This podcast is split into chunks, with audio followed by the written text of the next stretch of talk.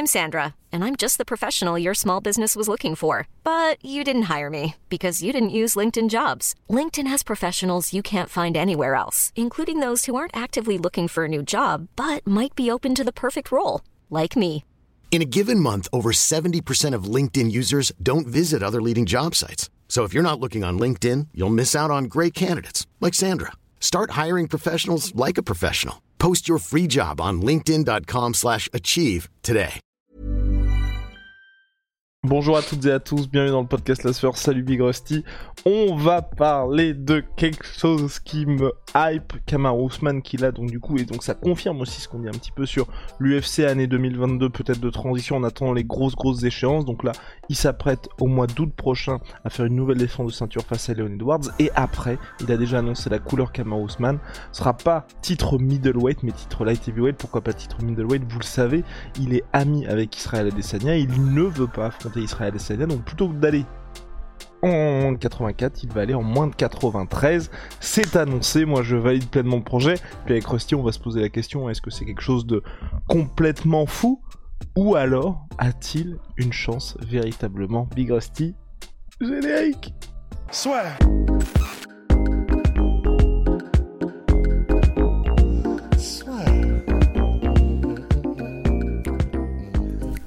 Entre dans l'octogone avec Unibet.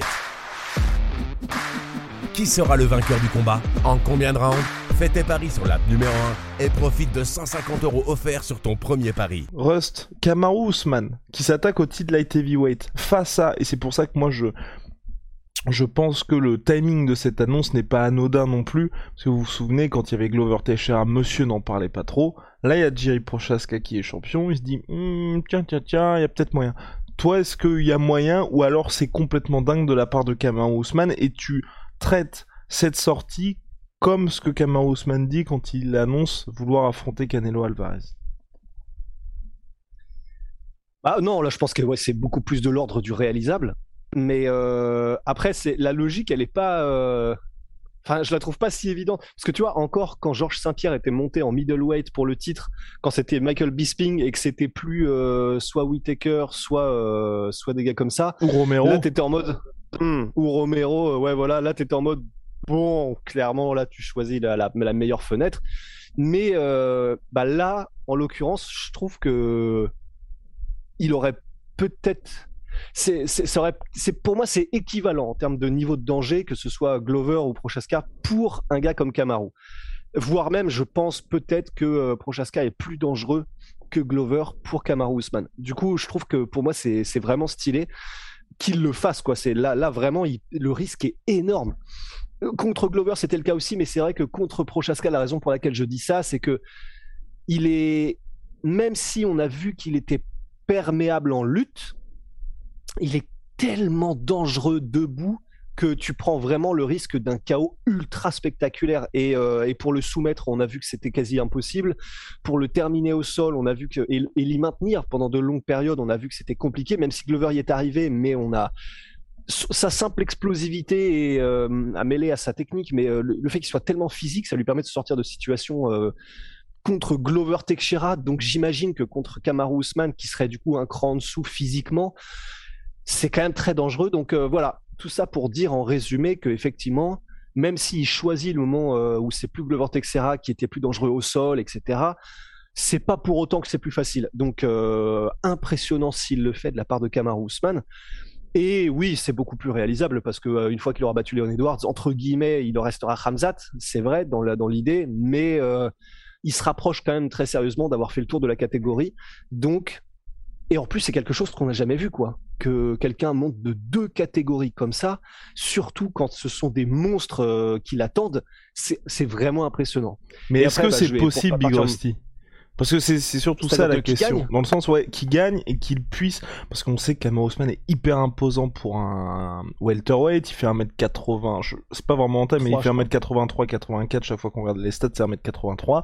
En, en termes de taille, au niveau poids, il est monstrueux aussi. Mais là, les light heavyweight, souvent quand on en parle avec Rust, on atteint ce côté un peu super humain. Même middleweight, déjà, c'est des gabarits que vous ne croisez pas tous les jours dans la rue.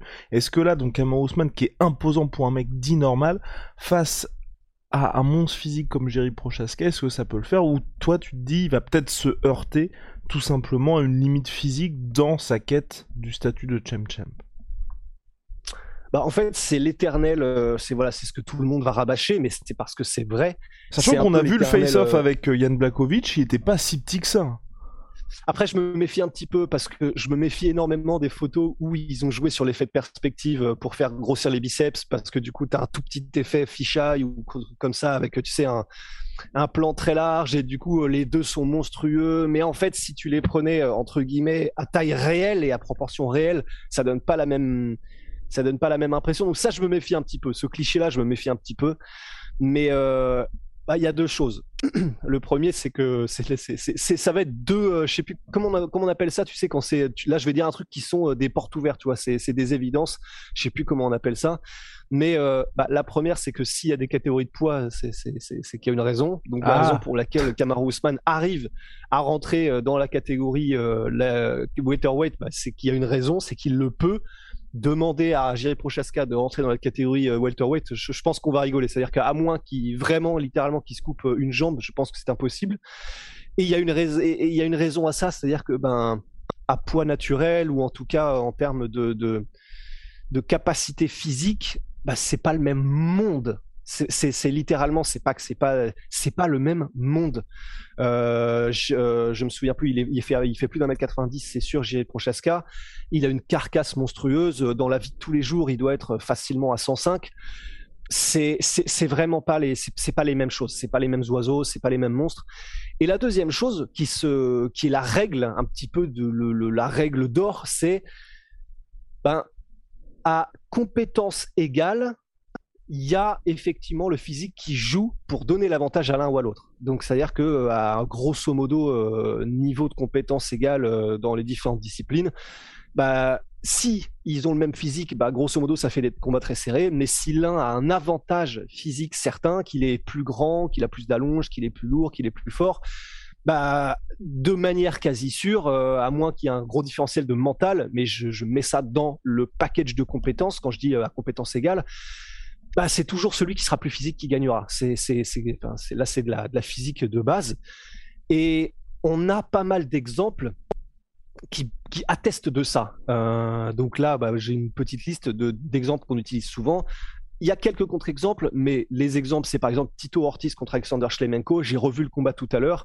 Schlemenko, qui est un petit middleweight, qui combattait contre Tito Ortiz, qui est un gros light heavyweight déjà la différence physique saute aux yeux, mais les impacts de Alexander Schlemenko quand il met des coups au corps, quand il met des kicks, des trucs comme ça, c'est vraiment, tu as l'impression euh, d'une mouche qui embête un lion, tu vois. Il n'y a aucun impact ou presque, c'est assez impressionnant.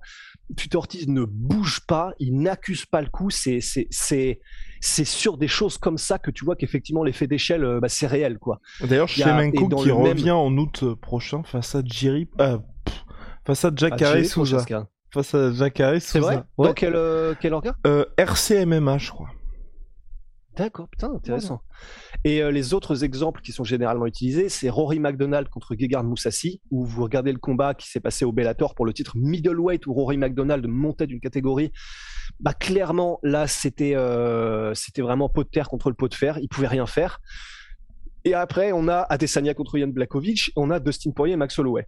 Ce qui est très intéressant dans ces quatre exemples qui sont parfaitement représentatifs de, clairement, il a, en français, il a eu les yeux plus gros que le ventre. Il a, il a mangé plus que ce qu'il ne pouvait mâcher pour faire euh, la, la translation, la traduction.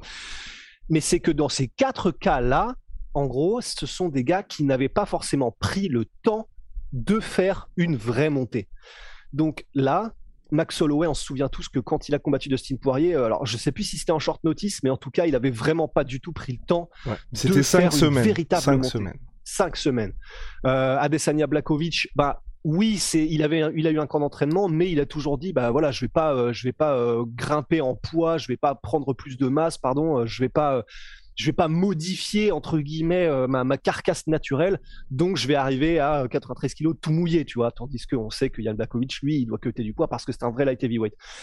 Donc dans tous ces exemples que je viens de donner, en gros, ben ce sont des gens qui n'avaient pas pris le temps entre guillemets de devenir des véritables des véritables, comment on dit, protagonistes de la catégorie supérieure et qui donc sont arrivés avec leur physique de, de catégorie d'en dessous et ça ne marchait pas entre guillemets.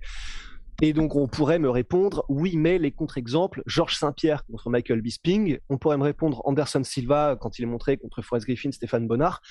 Mais c'est là où, personnellement, je dirais, ouais, mais là, il y avait vraiment un tel différentiel aussi de compétences que ça, c'est là où ça aide un petit peu celui qui monte, c'est qu'il est tellement dans la matrice. On parle de GOAT, quoi. Enfin, Anderson Silva, Georges Saint-Pierre, voilà, la réponse est dans la question. Et puis pour JSP, il y avait eu un vrai processus aussi de montée de catégorie qui lui a d'ailleurs valu euh, des, des problèmes de santé. Des pépins physiques. Ouais, ouais, ouais. Et d'ailleurs même euh, Georges Saint-Pierre, pour le coup, lui, il avait voulu vraiment faire une véritable montée en middleweight, mais il avait il l'avait un peu, il l'avait un peu chié quoi. Il le dit lui-même euh, quand il était arrivé la semaine de combat. En gros, il devait, il devait boire beaucoup plus que de raison et manger beaucoup plus que de raison, se gaver en fait, c'est le terme qu'il utilisait pour rester à un poids de middleweight normal euh, qui fait le cutting. Donc c'est simplement que c'est Georges Saint-Pierre quoi, et c'est simplement que c'est Anderson Silva. Donc quand il monte, oui, il monte comme ça euh, sur un camp d'entraînement et euh, machin, mais voilà, ce sont ce sont les meilleurs de tous les temps. Donc le différentiel de compétences est tel que ça marche. Et dans les derniers gars, il y a aussi euh, petit exemple après Rusty c'est reparti, c'est John Jones. Là, on va voir ce qui va se passer quand il fera enfin ses débuts chez lourd, mais lui aussi faire un vrai processus de montée. Voilà, donc c'est là où ce sera très intéressant pour John Jones, c'est que bah là, lui, voilà, il, là, il est à, euh, je sais plus ce qu'il disait, mais il est à 115, quoi. Il est à 115, mais 115 d'un vrai poids lourd. Parce que, euh, par exemple, lorsque Jiri Prochaska ou, euh, ou Yann Blakovic sont à 105, 110 hors combat, c'est pas les mêmes 110, 115 que un Cyril Gann ou que, un Stipe Miocic, quoi. C'est c'est pas la même, le même affûtage physique au même poids. Hiring for your small business? If you're not looking for professionals on LinkedIn, you're looking in the wrong place. That's like looking for your car keys in a fish tank. LinkedIn helps you hire professionals you can't find anywhere else, even those who aren't actively searching for a new job but might be open to the perfect role. In a given month, over 70% of LinkedIn users don't even visit other leading job sites. So start looking in the right place. With LinkedIn, you can hire professionals like a professional. Post your free job on linkedin.com slash achieve today.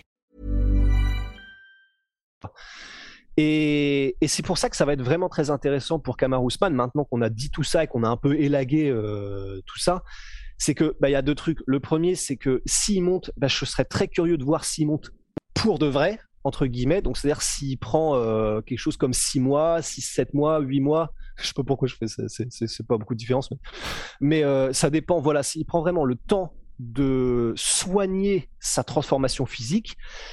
Et le deuxième truc qui est quand même très important, c'est que là, tous les exemples qu'on vient de donner, euh, les gens montaient de une catégorie. Lui, il va monter de deux. C'est, alors moi, j'ai pas souvenir que ça a été fait entre guillemets à ce niveau-là entre guillemets. J'ai pas souvenir. Et là, il y a là, il y a une prise de risque qui est mais maximale parce que euh, quand on vient de citer euh, les ouais, t'as vu donc euh, physiquement, on sentait que les impacts étaient différents et que c'est qu'une catégorie d'écart. Imaginez deux et surtout imaginez deux lorsque ce sont ces catégories-là, c'est-à-dire les catégories plus élevées.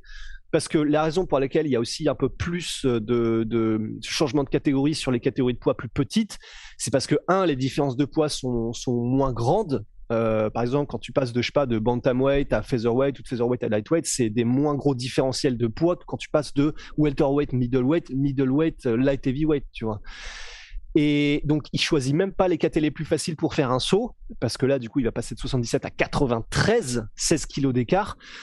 Et puis, euh, et puis, voilà. Qu'est-ce que je voulais dire d'autre? I don't know, Big Rusty.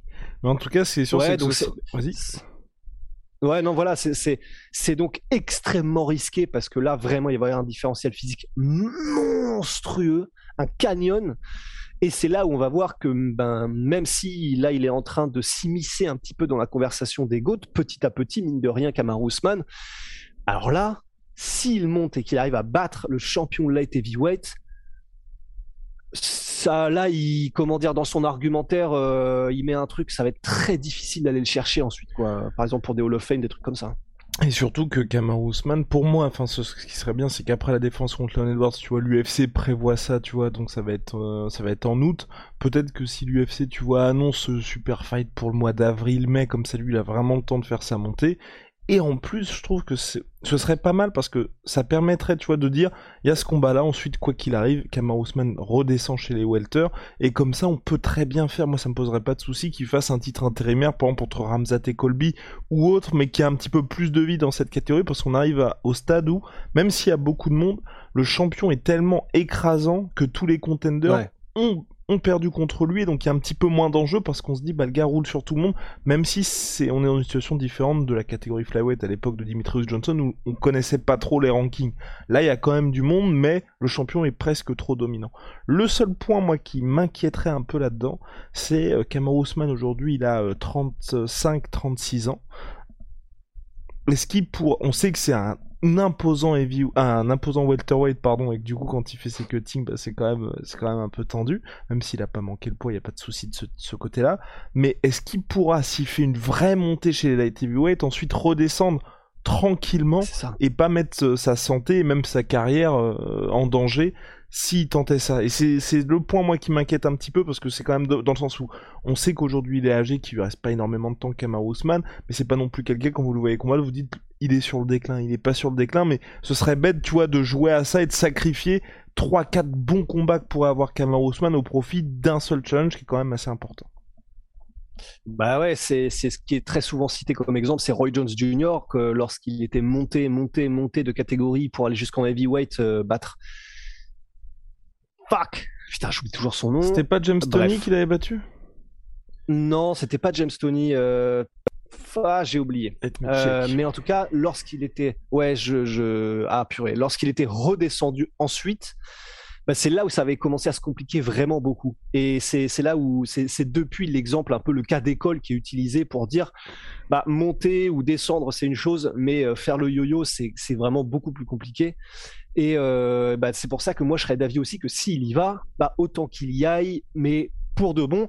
Et puis là, il est à un moment de sa carrière où il peut largement, tu vois. Et puis, ça dépendra de ce que fait Desania, mais euh, pour un peu, euh, ouais, voilà, soit John Ruiz. Ah bon? Ouais, pour le titre WBA Heavyweight. C'est quoi les autres adversaires qu'il a combattu en heavyweight? En heavyweight, bah poursuivez Big Rusty, je poursuis mes recherches. Euh, et du coup, voilà, s'il fait la transition, clairement qu'il la fasse à fond. En tout cas, moi, c'est ce que je souhaiterais parce que bah, j'ai pas envie qu'on se retrouve dans cette situation où il est en mode, ce qui serait louable un peu à la japonaise, euh, esprit un peu esprit samouraï et tout, de dire bah je vais même pas faire une vraie montée en light heavyweight, je vais juste ne plus cuter de poids et puis m'entraîner un peu plus avec des plus gros poids. Je sais pas, tu vois, je sais pas comment est-ce qu'il compte faire. Euh, pas s'entraîner avec des plus gros poids, ça peut, ça a pas forcément beaucoup de sens, mais euh, mais, mais voilà, c'est soit il le fait à fond pour light heavyweight et il devient un vrai light heavyweight, même s'il est petit du coup pour un light heavyweight, 1m83 c'est vraiment pas énorme. Soit, euh, ouais, voilà, c'est soit qu'il ne le fasse presque pas, mais j'aurais pas envie qu'on soit dans une situation comme euh, des exemples qu'on a cités précédemment où euh, bah, il devient humain à nos yeux, mais tu sais vraiment presque trop humain en, arrivant avec sa carcasse de welterweight et on sent qu'il peut rien faire, tu vois. Ça, ce serait tellement terrible pour sa legacy que je préfère ne pas le voir, quoi.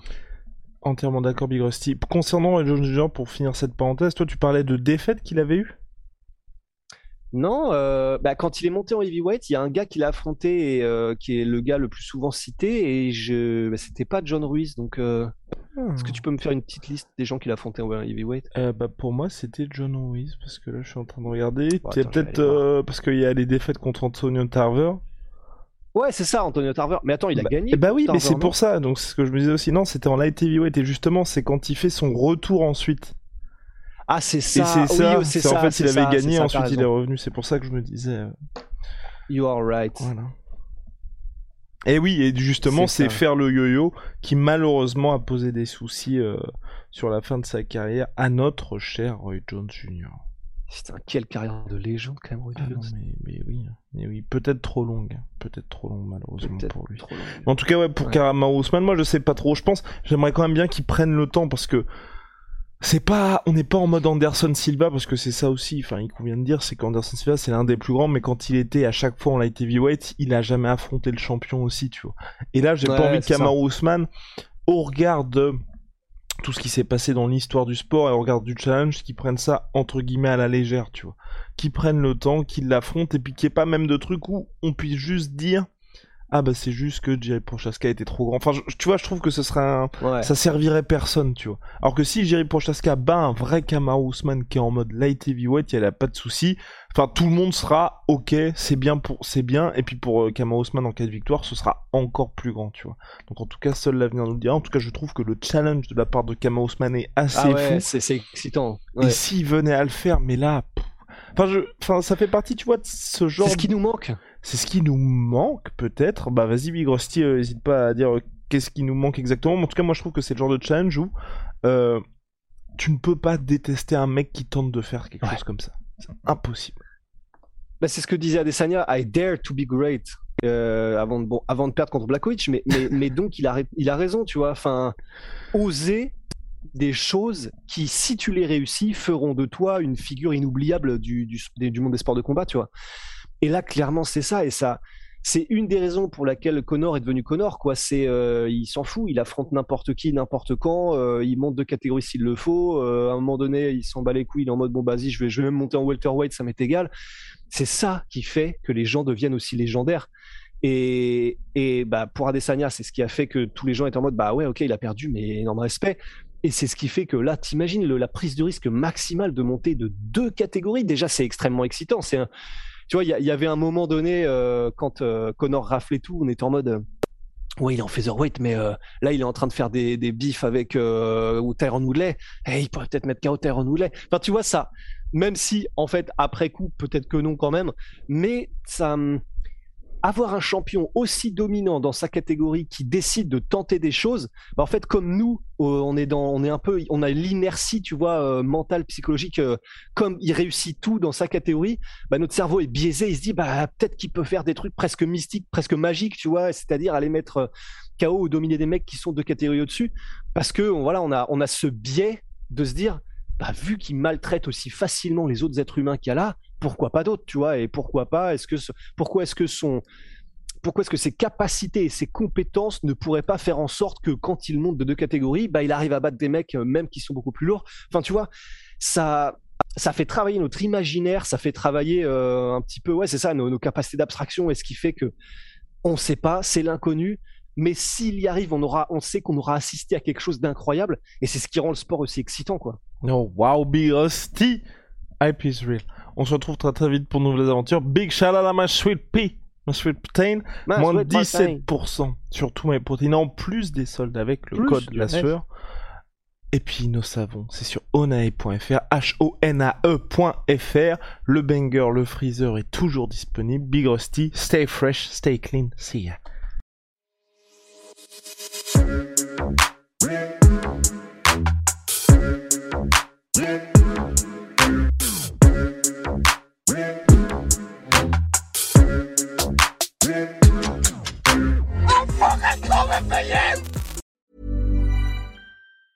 Hey, it's Danny Pellegrino from Everything Iconic.